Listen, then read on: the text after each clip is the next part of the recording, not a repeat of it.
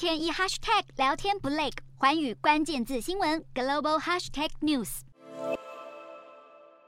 化名塔伊拉的乌克兰军医白福斯卡，在俄罗斯军队围攻乌克兰港城马利波期间，用头戴式摄影机拍摄战火下救治伤患的日常生活。他在三月录下这段自拍影片后没多久，就遭到俄军俘虏，人间蒸发。幸好经过一番交涉，终于在日前获释，回到乌克兰首都基辅。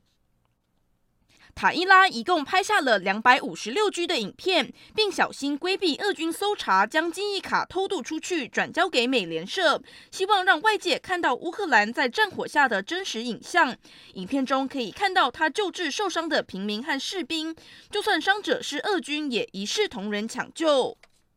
塔伊拉拍摄的影像经全球各国媒体报道，全球数以百万计的民众目睹他的工作实况，赞扬他的大公无私。塔伊拉的丈夫普萨诺夫认为，这些报道对塔伊拉获释也发挥了作用。